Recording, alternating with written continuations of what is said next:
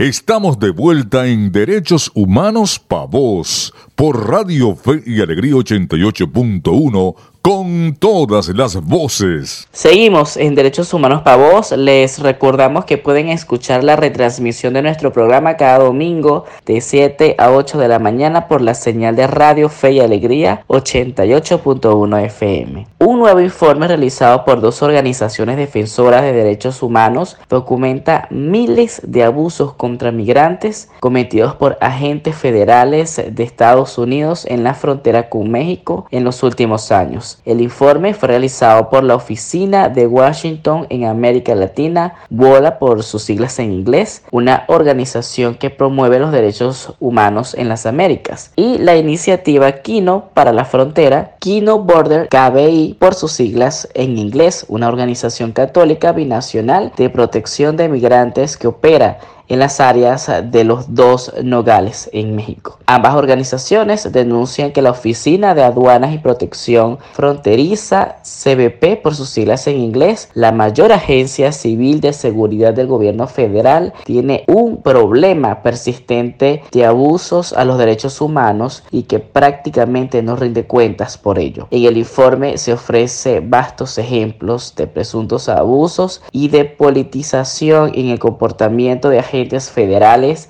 desde el año 2020 que en algunos casos tiene como resultado la pérdida de vidas. Y para hablar sobre esta situación en la que se ve afectada directamente la migración venezolana, hoy damos la bienvenida a Carolina Jiménez. Ella es defensora de derechos humanos y presidenta de la oficina de Washington en América Latina, WOLA.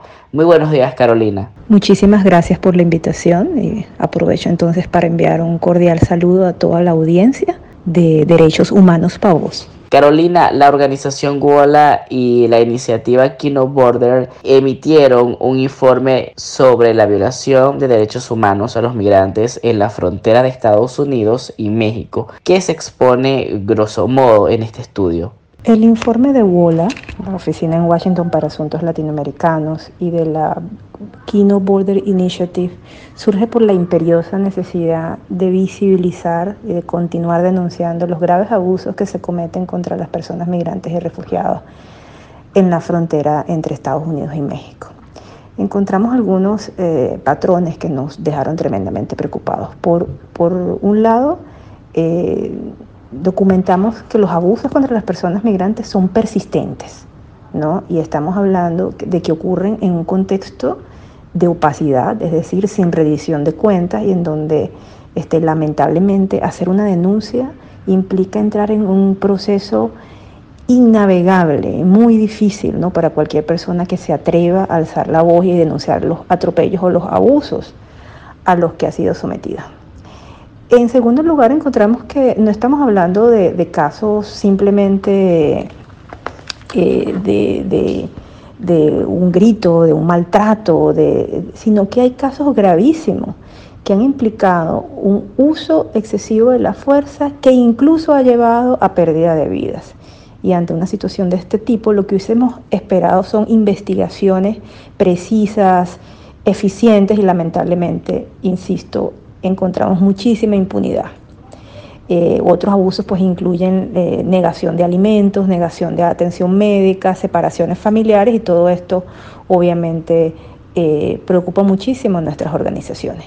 Y por último, este, pues en nuestro informe hacemos la acotación de que para poder reforzar la rendición de cuentas y, llamar y, lograr ¿no? un fin a estos abusos se va a requerir eh, que muchos y diferentes sectores coordinen y eh, para poder ¿no? generar soluciones, porque el sistema migratorio como tal y, las acciones específicas que, que, realizan las autoridades fronterizas, en especial la Oficina de Aduanas y Protección Fronteriza, CBP, como se le conoce en inglés, este, requieren de un abordaje integral, pero sobre todo un abordaje de justicia que en este momento no estamos viendo. Carolina, sobre la migración venezolana, basándose en los diversos estudios que realiza Bola, ¿qué lectura tiene sobre la migración venezolana durante este año 2023? A nosotros en Wola no nos cabe duda de que la crisis de migración forzada que vive Venezuela continúa y cualquier negación de esa crisis es simplemente querer tapar el sol con un dedo. Eh, una de las cosas más importantes que hacemos en la organización es recolectar estadísticas y datos que demuestran ¿no? con evidencia a qué nos estamos refiriendo con una crisis de migración forzada. Y hay un dato que para nosotros ha sido muy importante ¿no? este, visibilizar y es el número de personas que cruzan el Darién. El Darién, como todos saben, ¿no? es esta zona selvática que divide a Panamá de Colombia. Desgraciadamente, y esto ya también es bastante conocido, es una zona muy hostil, es un terreno durísimo de cruzar, pero también se ha vuelto una zona de tránsito muy violenta porque el, Darién está controlado en este momento por grupos armados irregulares y del crimen organizado. Y allí ocurren desde secuestros y muertes hasta este, mucha violencia sexual contra mujeres refugiadas que cruzan el Darién. Ahora bien, cuando uno ve las cifras del 2022 en el Darién, las cifras que da el gobierno panameño es que 150.327 personas provenientes de Venezuela cruzaron el Darién. De enero a junio del 2023, 103.028 personas de Venezuela cruzaron el Darién. ¿Qué nos dice esto entonces? Que de enero del 2022 a junio de este 2023, un cuarto de millón de venezolanas y venezolanas cruzaron el Darién, la gran mayoría buscando llegar justamente a la frontera sur de Estados Unidos para poder pues ingresar al país. Entonces, este también vemos con preocupación que sigue continuando la migración forzada hacia Brasil y hacia otros países sudamericanos, lo cual demuestra que Venezuela sigue siendo un país importante de origen de miles de personas refugiadas que salen eh, diaria, semanal, mensualmente a buscar un proyecto de vida y a buscar la protección que no consiguen en sus comunidades de origen. Carolina, por ahora nos vamos a un breve corte, pero te invitamos a quedarte, así como nuestra audiencia, hasta el próximo segmento, porque en minutos regresaremos con muchísimo más por la señal de Radio Fe y Alegría 88.1 FM. Ya regresa Derechos Humanos Pa' Vos por Radio Fe y Alegría 88.1 con todas las voces.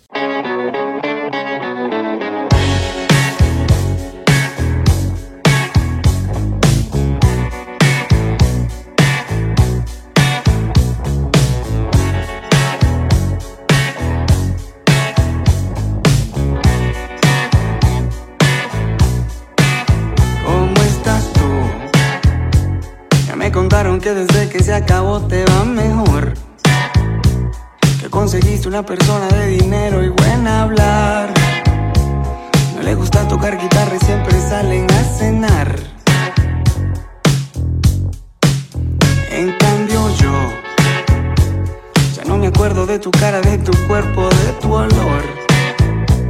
Es que contigo todo era una novela de terror. Prefiero andar con Freddy Krueger que contigo y mal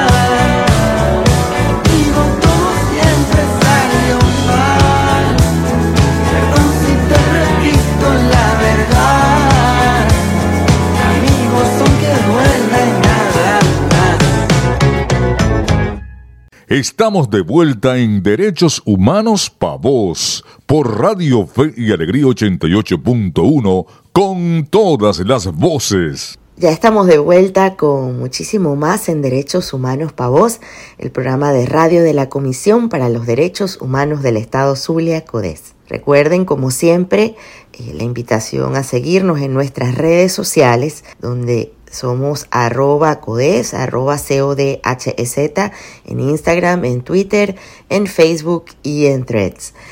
Y también visitar nuestra página web en www.codes.org. Como les contábamos en el segmento anterior, un nuevo informe realizado por la Oficina de Washington en América Latina, WOLA por sus siglas en inglés, y la iniciativa Quino para la Frontera, denuncia que la Oficina de Aduanas y Protección Fronteriza tiene un problema persistente de abusos a los derechos humanos y que prácticamente no rinde cuentas por ello. El informe, según sus autores, es un producto de años de trabajo documentando violaciones de derechos humanos de agentes del orden de Estados Unidos contra migrantes. Este informe igual recoge denuncias y sucesos de distintos grados registrados en la frontera. Para seguir conversando sobre este estudio, saludamos nuevamente a Carolina Jiménez, defensora de derechos humanos y presidenta de la Oficina de Washington en América Latina, WOLA. Continuamos, Carolina. En relación con la alerta que emiten desde ambas organizaciones sobre la falta de claridad en los mecanismos de protección para los ciudadanos en territorio México-estadounidense, ¿a qué se refieren, Carolina, con esta advertencia? Yo creo que la advertencia principal ¿no? que tratamos de hacer en este informe es que la falta de rendición de cuentas, la impunidad, cuando se vuelve la norma y no la excepción, esta situación simplemente contribuye a consolidar una cultura que permite violaciones a los derechos humanos. Es decir, si ocurren abusos, ocurren atropellos, ocurren violaciones de los derechos humanos, y no se investigan, no se sancionan, pues se va creando la idea, ¿no? y luego eso se consolida de que estos abusos, estas violaciones a los derechos humanos y estos atropellos son permisibles, ¿no? Y por lo tanto se instala una cultura de permisibilidad, ¿no? de abuso contra la persona migrante. Nosotros creemos realmente que con reformas, ¿no? con una cultura política, con disposición y voluntad a, que esas reformas que se puedan pasar se implementen, esta, esta situación pueda revertirse. Eh, y esos abusos que ocurren hoy en día, si fuesen investigados, comenzarían a enviar el mensaje, las investigaciones y posteriores sanciones y reformas ¿no? a las leyes actuales, a que esto no está permitido y por lo tanto cuando ocurren eh, serían debidamente castigadas para evitar y prevenir que ocurran en el futuro. Entonces, eh, no creemos que en un país en donde se respete el Estado de Derecho como es Estados Unidos, este, pueda existir ¿no? autoridades asentadas en la frontera que se comportan de forma tal que ignoran completamente las leyes del país este, que implican ¿no? Eh, protección a los derechos humanos de todas las personas, incluyendo a personas que son extranjeras. Pero si no hay mecanismos de protección, si no hay mecanismos de denuncias que funcionen, si no hay investigaciones cuando se prueban los hechos, entonces vamos a seguir viendo con mucha rabia, hay que decirlo, mucha indignación, eh, una cultura de violación de los derechos humanos en una cierta zona del país en donde está permitido abusar ¿no? de migrantes, mientras el resto del país quiere obviamente fortalecer su Estado de Derecho. No puede haber una excepción en la frontera por ser frontera. También en la frontera del sur, en este caso con México, como la frontera norte, que es con Canadá, tienen que privar los mismos criterios de respeto a las leyes, de respeto a la protección de los derechos humanos y de rendición de cuentas cuando hay atropellos o abusos a estos derechos. De acuerdo con el informe, los migrantes que transitan por la frontera sur de los Estados Unidos son víctimas de abuso de autoridad les niegan la comida y la atención médica, sufren violencia por uso excesivo de la fuerza, entre otros. Sin embargo, quizá lo más grave de esta situación es la separación forzada de las familias. Cuéntanos un poco más sobre este punto. Para el año fiscal 2022 nosotros encontramos que hay al menos 102 uh, niños migrantes que fueron separados de sus padres. eh, las y los defensores de derechos de la niñez con quienes nosotros hemos eh, hablado y trabajado este informe alegan que la tasa real de separaciones es mayor. Ahora, sean 100 niños, sean 200 niños o sean 10 niños, la realidad es que todos sabemos que la separación ¿no? de un niño, de una niña, de sus padres, por la simple razón de ser migrantes, ¿no? va a dejar un profundo impacto, usualmente muy negativo, sobre las niñas y los niños que son separados de sus familiares. Y por eso es que eh, nos oponemos ¿no? Eh, tajantemente a una política en la que la niñez se ve desamparada y desprotegida simplemente por su estatus migratorio. Los principios internacionales en la materia son muy claros, ¿no? Eh, lo que siempre debe privar a la hora de decidir qué acción tomarse en cuanto a un niño o una niña es el principio del interés superior del niño. ¿Qué es lo que la niña o el niño necesitan para sentirse protegidos y para que sus derechos estén garantizados, independientemente de su estatus migratorio?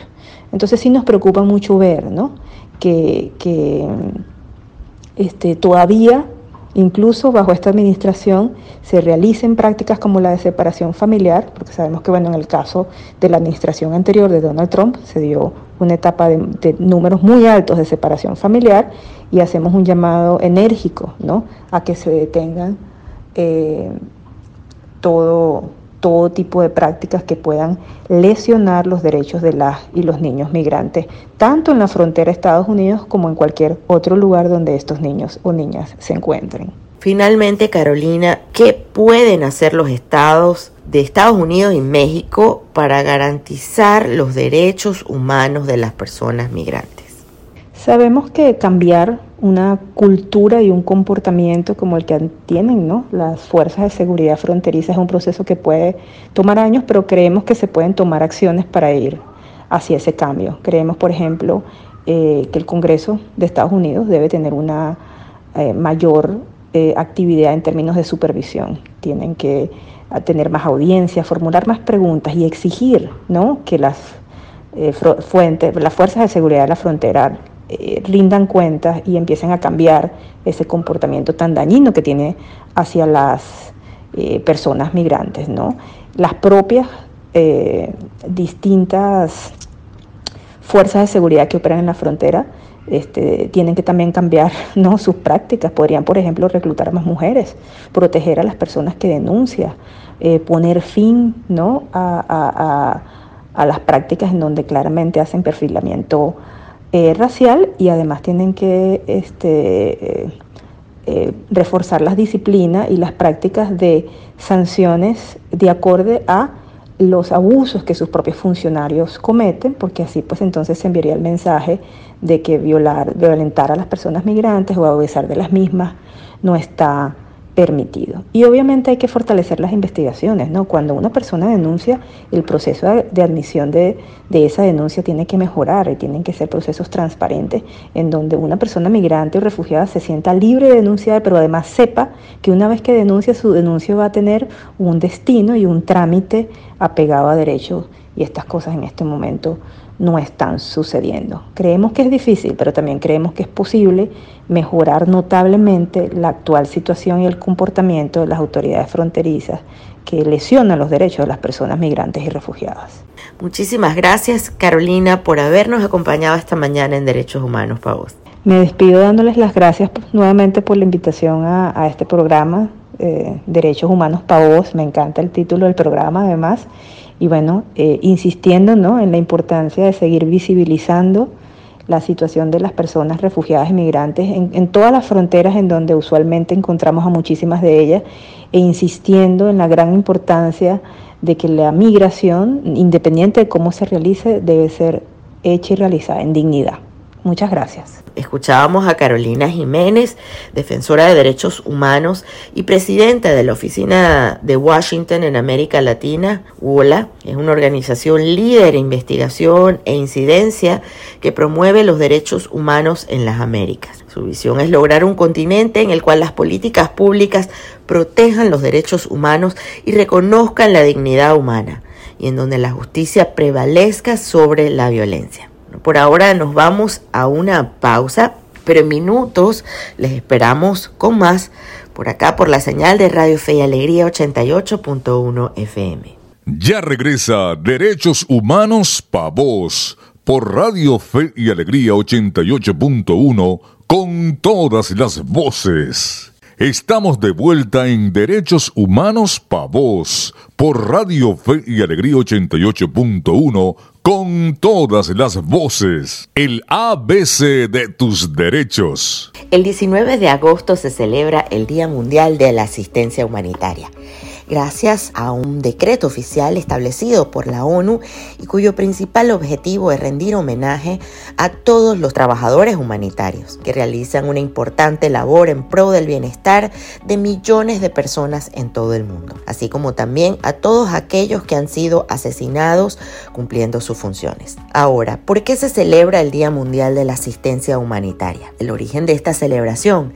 se remonta al año 2008 cuando la Organización de las Naciones Unidas decretó este día en conmemoración del atentado terrorista perpetrado en Bagdad, Irak, el 19 de agosto del año 2003, contra la sede de esta emblemática organización y que causó la muerte de 22 personas incluyendo uno a uno de sus miembros, el diplomático para la ONU, Sergio Vieira de Melo. Este importante activista de nacionalidad brasilera desempeñó sus funciones durante más de 34 años en labores humanitarias. Gracias a ello y como un homenaje póstumo, su país le otorgó una medalla por haber dejado un gran legado en defensa de la paz y de las personas más vulnerables y desasistidas de todo el planeta. Pero ¿cómo celebrar el Día Mundial de la Asistencia Humanitaria?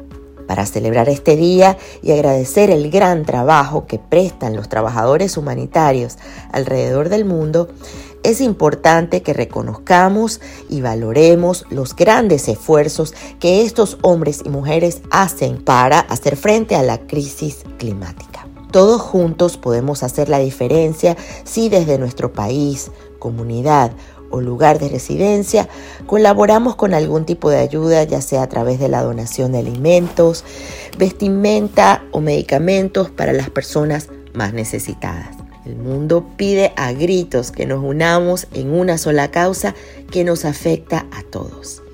Actívate por tus derechos con CODES. En el ABC de tus derechos hablamos del Día Mundial de la Asistencia Humanitaria. Cabe destacar que solo dos de cada venezolanos de los que necesita ayuda humanitaria la recibe. Plataformas como Un Venezuela, que aglutinan a varias ONG, calculan que son 19 millones de personas y no 7 las que necesitan ayuda humanitaria el apoyo humanitario a países como Siria o Somalia, que tienen necesidades similares a las de Venezuela, es 10 veces más alto por lo que desde la sociedad civil venezolana urgen a que la movilización de recursos de ayuda humanitaria no se supedite al alcance de la discusión política. En este sentido, un estimado de 1.4 millones de venezolanos recibieron ayuda humanitaria en los primeros seis meses del año 2023.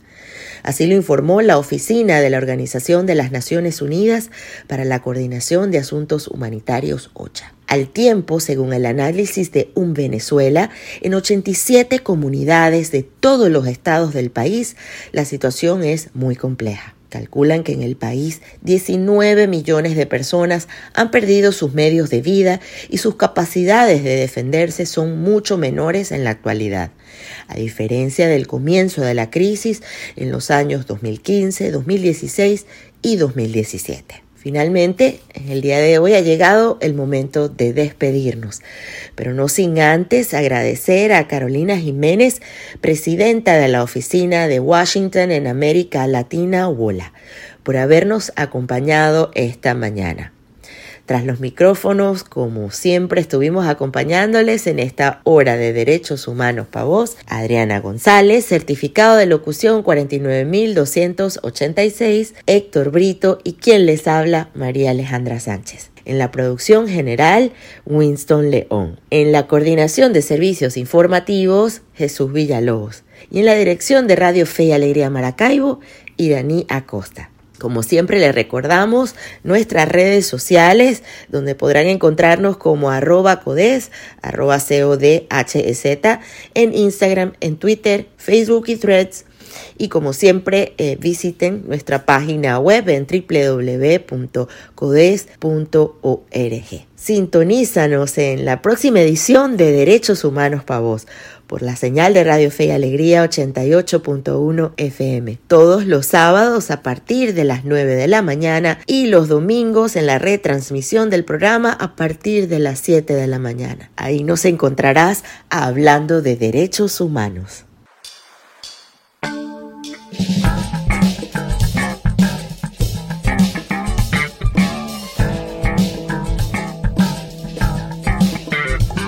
Si no puedo pescar en mi lago, el petróleo y la basura han causado estragos. ¿Y cómo hago? Si mi bello lago cada vez está más contaminado. ¿Y cómo hago? Si el camión de la basura no ha pasado, plástico en todos lados. Y dime cómo hago, si la falta de conciencia muchas veces ha ganado. Reduce, reusa,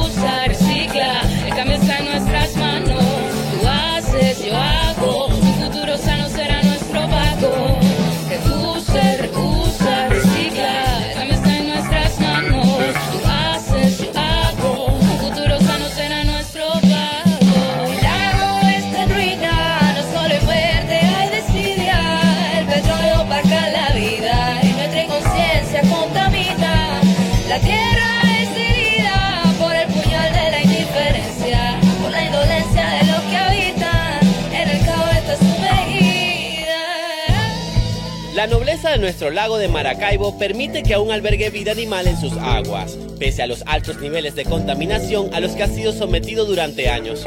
Los incesantes derrames petroleros, las aguas hervidas y los ríos contaminados por la agroindustria están acabando con este cuerpo de agua. Han abundado casos de animales petrolizados y muertos, y hasta la economía local pesquera se ve afectada. Despertemos la conciencia, nuestro lago nos necesita.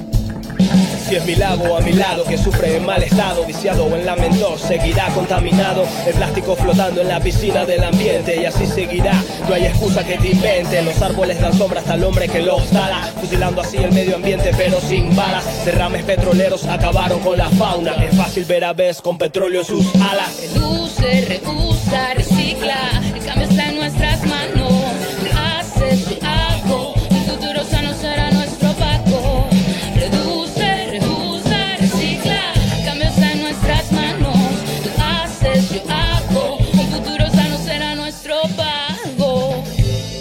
Maracaibo es el reservorio de agua dulce más grande de América del Sur. Siendo fuente de riqueza petrolera, pesquera y turística, nuestro lago se degrada ante la indolencia de muchos. El 90% de sus orillas están llenas de residuos sólidos de uso doméstico. El 80% es plástico arrastrado por las desembocaduras de cañadas que llegan a su cuenca. No permitas que tus plásticos sigan contaminando. Recicla, reutiliza y reduce la contaminación. Salvemos nuestro lago.